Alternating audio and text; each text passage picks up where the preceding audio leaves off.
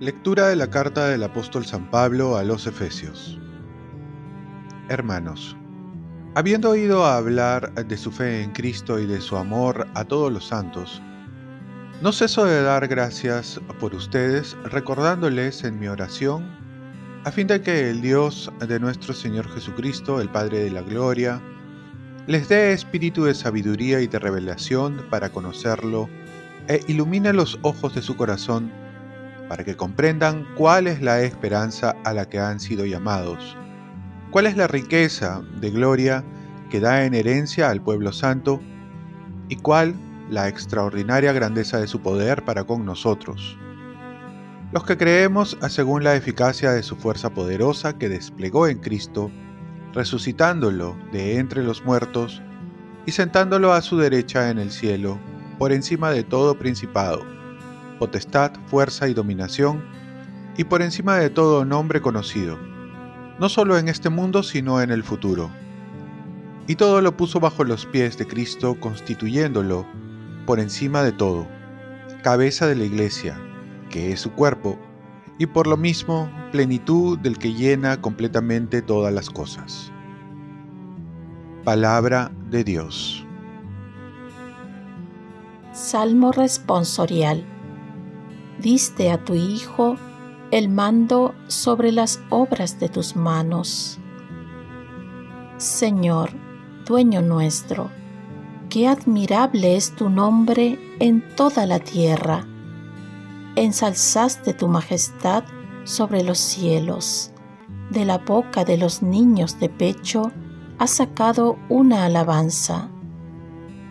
Diste a tu Hijo el mando sobre las obras de tus manos.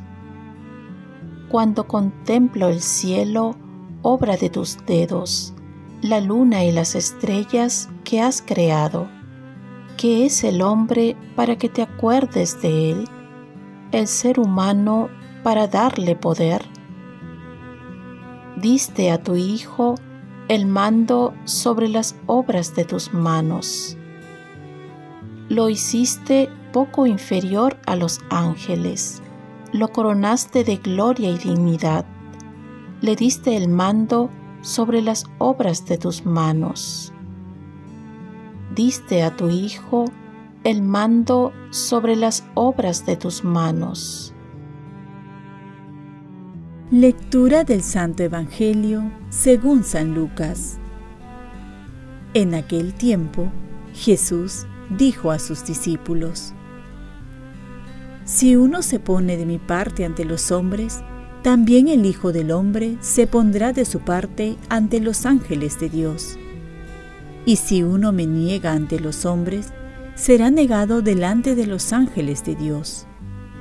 Al que hable contra el Hijo del Hombre, se le podrá perdonar, pero al que blasfeme contra el Espíritu Santo, no se le perdonará cuando los conduzcan a la sinagoga ante los magistrados y las autoridades, no se preocupen de lo que van a decir o de cómo se van a defender, porque el Espíritu Santo les enseñará en aquel momento lo que tengan que decir. Palabra del Señor. Paz y bien, hoy celebramos la memoria de Santa Teresa de Jesús, Virgen y Doctora. Vivo ya fuera de mí después que muero de amor, porque vivo en el Señor que me quiso para sí. Santa Teresa. El seguimiento de Jesús no consiste en seguirlo solitariamente y a escondidas, sin comprometerse ante los demás. El Evangelio es una buena noticia que todos en el fondo lo están esperando.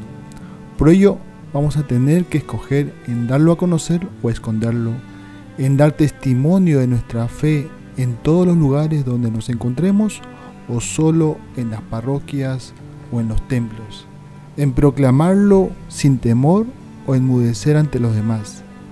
Seguir a Jesús es tomar decisiones que comprometen nuestra vida, nuestra privacidad, nuestras relaciones con los demás. Y blasfemar contra el Espíritu Santo consiste en tener una postura obstinada, ciega y firme posición, oposición al Evangelio, al amor de Dios, a su misericordia. Dios no nos obliga a salvarnos, sino que es una invitación en la que podemos decir no y cerrarnos a su amor. Pero por otro lado, quiere que nos salvemos, por eso nos manda el Espíritu Santo. Los que conocen al Espíritu Santo encuentran en Él un gran aliado, un gran defensor, maestro, guía, que nos socorre cuando más lo necesitamos. Aprovechemos a relacionarnos más e invocarlo más al Espíritu Santo, ya que es quien nos lleva a la santidad. Y hoy celebramos la memoria de Santa Teresa, quien ingresó al convento de la Encarnación en el año 1535 con 39 años de edad y 19 como religiosa. Vive su conversión radical contemplando a Cristo llagado esta conversión la lleva a la reforma del Carmelo. En respuesta a las gracias extraordinarias que el Señor le concedió, continuó su camino de conversión motivada por esta experiencia y con firme determinación fundó el convento de San José de Ávila, en España, y otros 17 conventos más. Fue nombrada la primera doctora de la Iglesia y es reconocida como una de las más grandes místicas, quien escribió muchas oraciones inspiradas Aquí les comparto una de ellas muy conocida. Nada te turbe, nada te espante, todo se pasa. Dios no se muda. La paciencia todo lo alcanza. Quien a Dios tiene, nada le falta, solo Dios basta. Oremos. Oh Dios, que por tu Espíritu que has suscitado a Santa Teresa de Jesús para mostrar a la Iglesia el camino de la perfección, concédenos alimentarnos siempre de su celestial doctrina y enciende en nosotros el deseo de la verdadera santidad. Ofrezcamos nuestro día.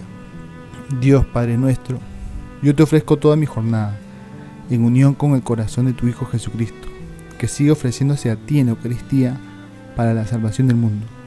Que el Espíritu Santo sea mi guía y mi fuerza en este día para ser testigo de tu amor. Con María, la Madre del Señor y de la Iglesia, te pido por las intenciones del Papa. Con San José Obrero, te encomiendo mi trabajo y mis actividades de hoy, para que se haga en mí tu voluntad. Y la bendición de Dios Todopoderoso, Padre, Hijo y Espíritu Santo, descienda sobre ti. Cuenta con mis oraciones, que yo cuento con las tuyas, y que tengas un santo día.